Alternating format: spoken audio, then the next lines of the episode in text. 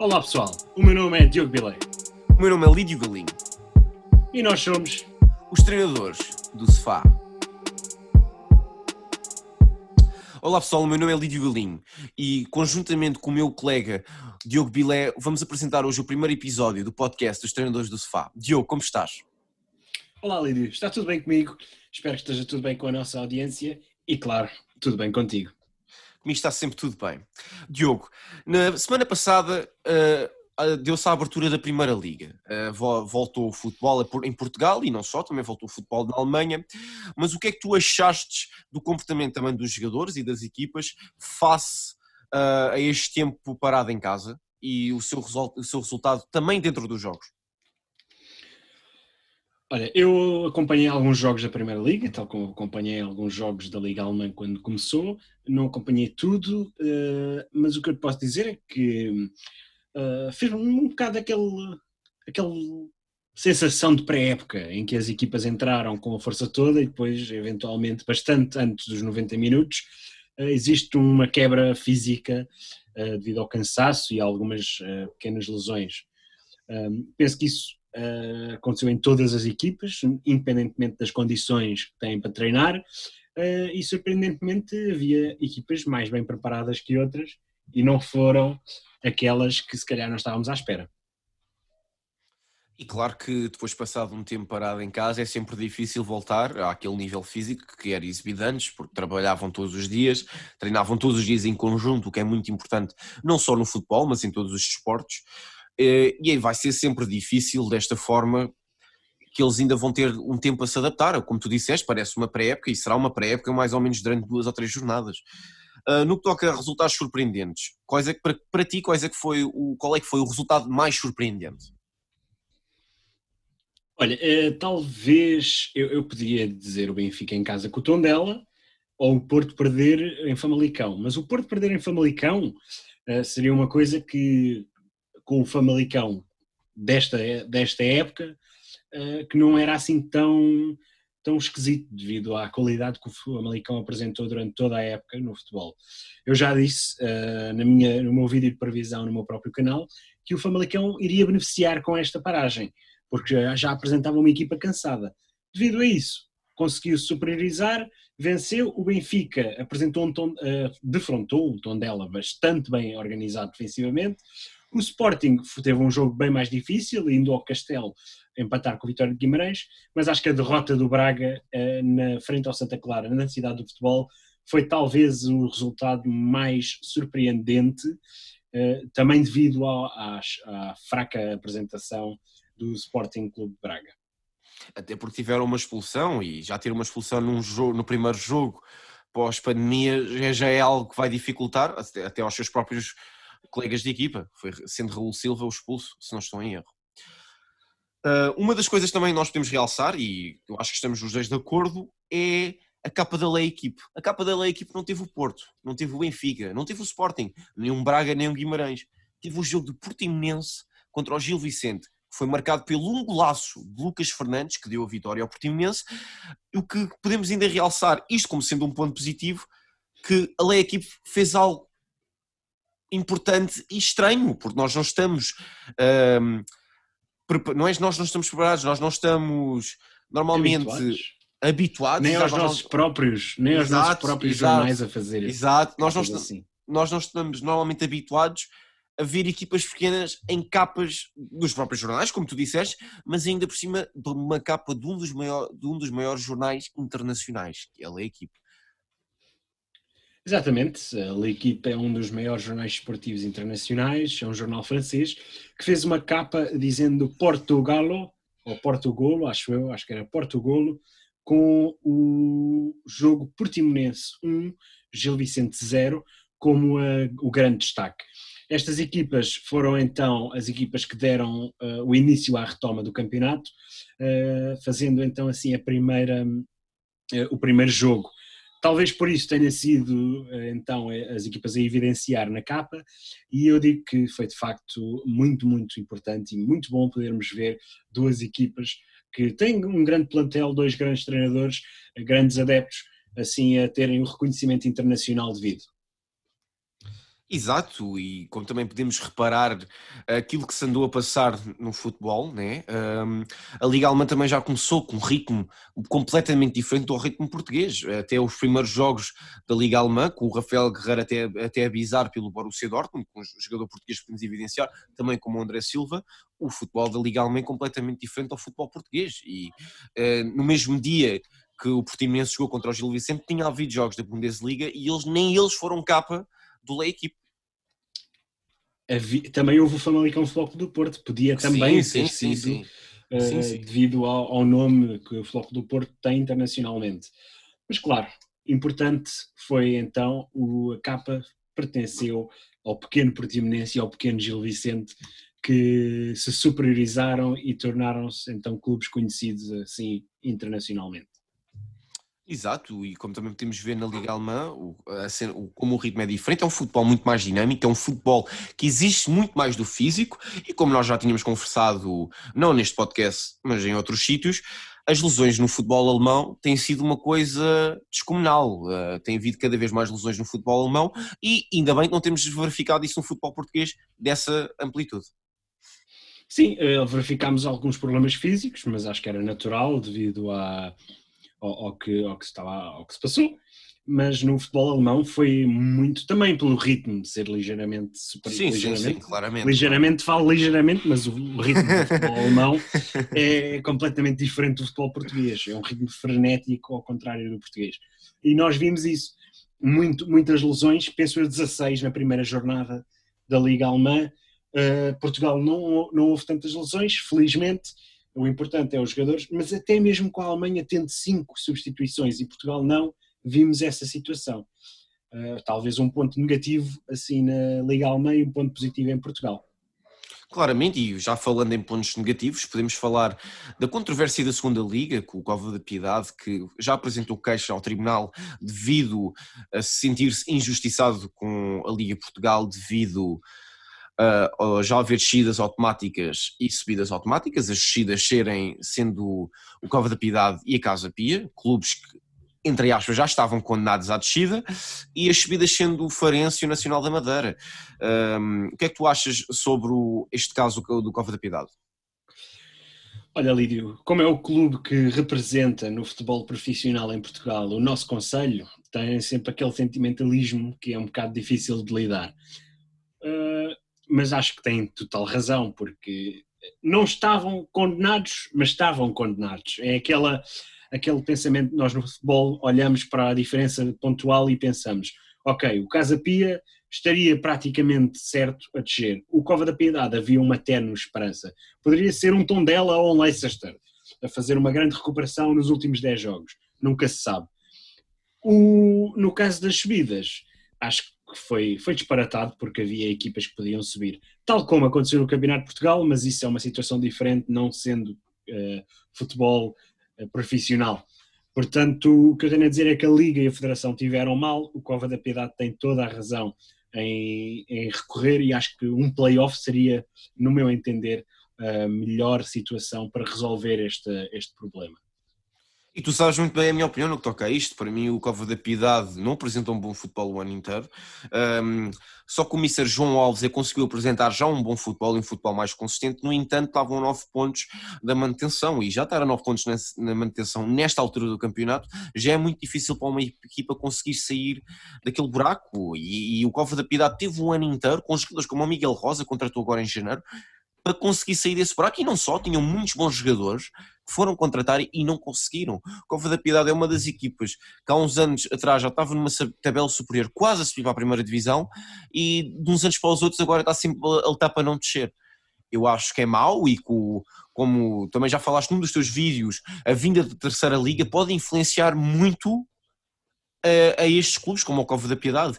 Mas um dos outros pontos negativos desta semana e desta jornada também foi o apedrejamento e a vandalização a casas dos, dos jogadores do Benfica, o que eu acho que não é correto por parte dos adeptos e tem, de ser, e tem de ser revisto também não só pelas autoridades, mas também pelo próprio clube, como é o comportamento dos adeptos e dos jogadores face a estas situações.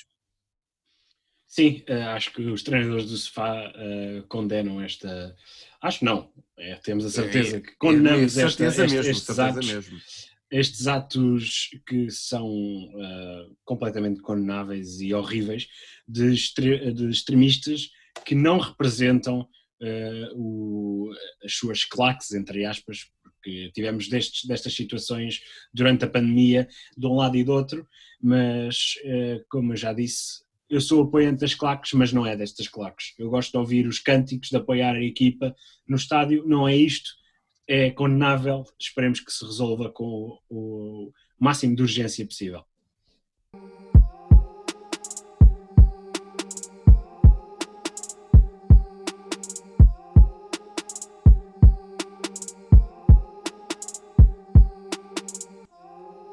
Uh, olhando também agora aqui, uh, durante a pandemia, Lídio, nós tivemos desportos que não pararam, uh, tendo sido esse o Pro Wrestling e o Mixed Martial Arts, o MMA.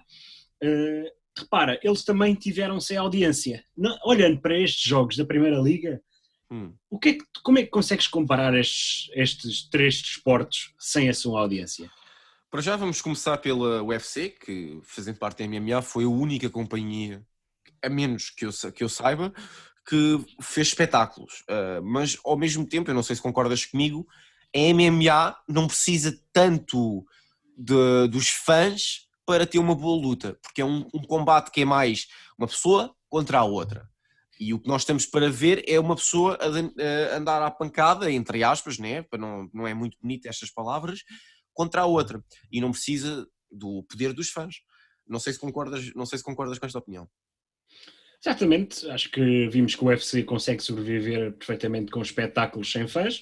É um pouco menos bonito porque gostamos claro, do claro. apoio visto e das reações das pessoas, dos bruás, do, dos apoios dados, mas de facto o MMA consegue sobreviver sem fãs, simplesmente tem que ter os cuidados para os seus lutadores estarem em, em formas tal, talvez uh, o que ficou surpreendente é que o pro wrestling e o futebol, afinal, não são assim tão diferentes. Devido pois, é... a um precisar da audiência exato, e do outro sentir-se a clara a falta dela. Exato, e o pro wrestling e o futebol são semelhantes nesse aspecto, porque os fãs puxam uma equipa e os fãs ajudam a prolongar histórias dentro do pro wrestling. E nós, os, e nós os dois temos visto e também temos verificado isto, a AEW usou uma coisa que não tinha sido vista, que o próprio Tony Khan, Tony Khan que é o presidente da AEW, disse que retirou inspiração de programas como o Jimmy Fallon, que ele usava os seus escritores e os seus cameramans como audiência para reduzir eh, também o contágio, se houvesse contágio de Covid-19. E a IW retirou um bocado essa ideia para usar os seus próprios wrestlers à volta do ringue para ao menos ainda dar algum ambiente para os wrestlers que estavam a fazer alguma coisa dentro do ringue.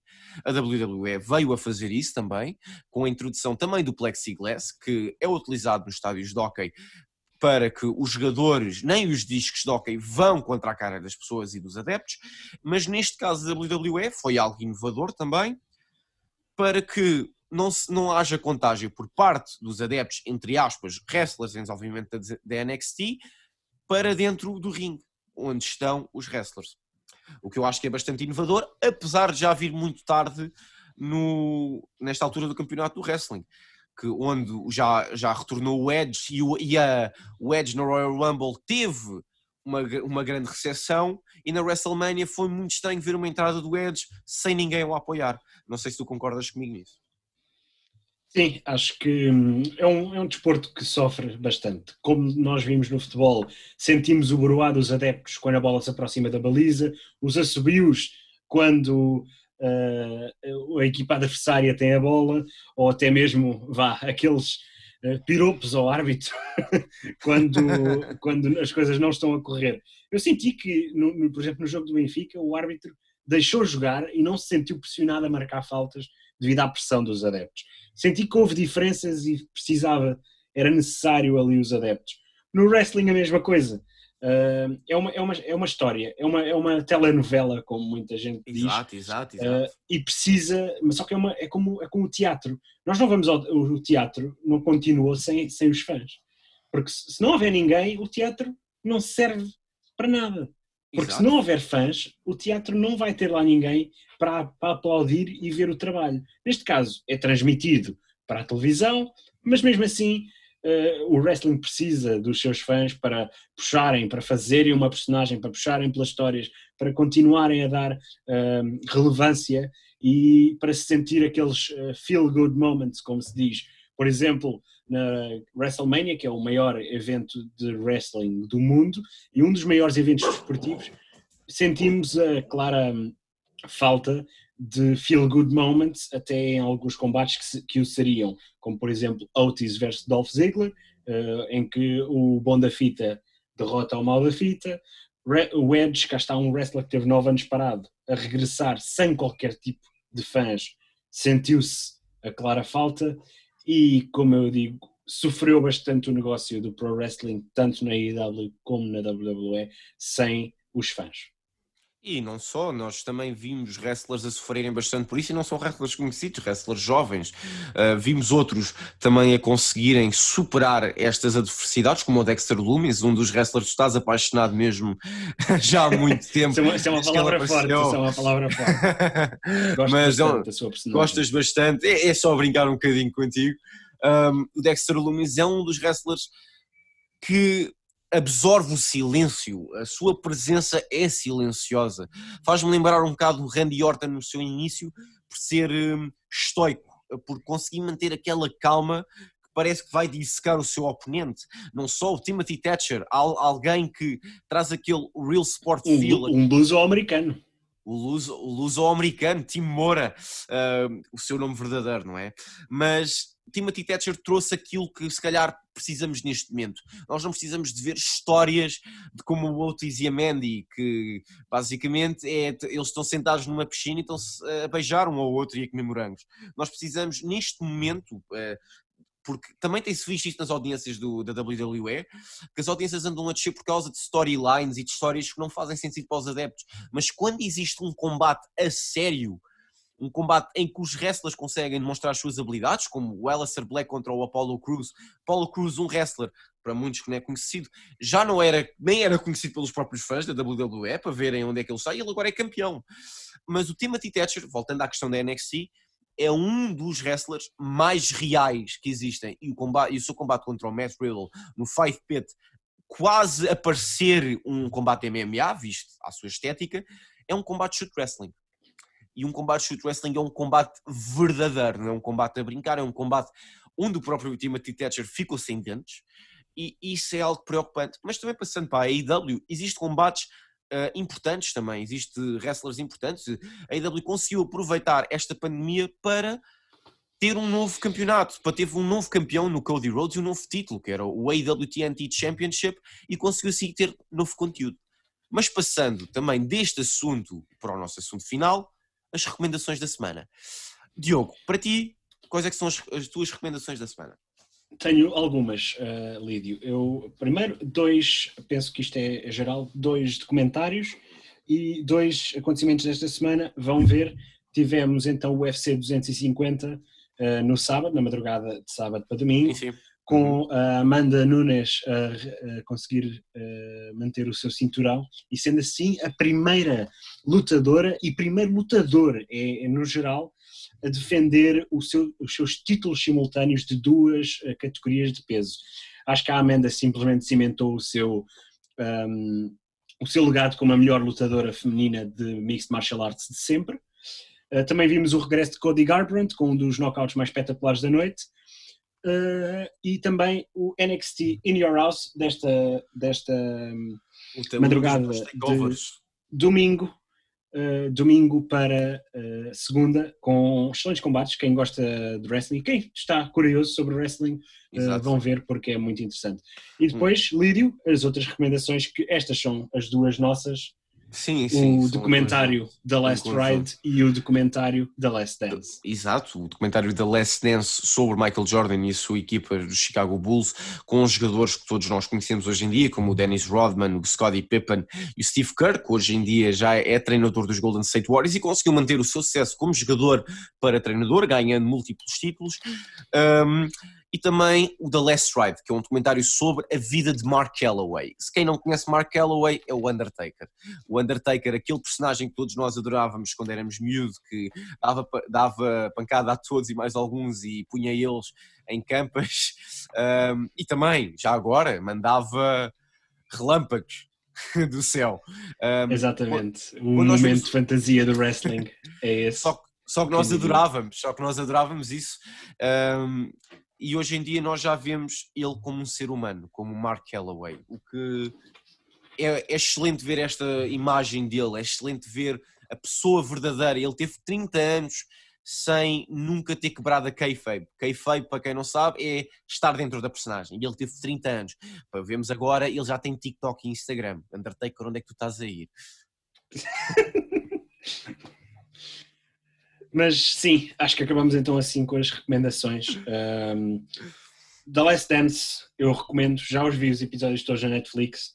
The Last Ride podem encontrar, ainda está em uh, sair episódios, existem três até neste momento. Um, a, a recomendo completamente ambos e recomendo que voltem atrás e tentem encontrar uh, as lutas do UFC 250 e do NXT Takeover in Your House. In your house. Então, muito obrigado a todos e não percam o próximo episódio. E tem de ser no sofá, porque isto é o podcast Os Treinadores do Sofá. Do Sofá.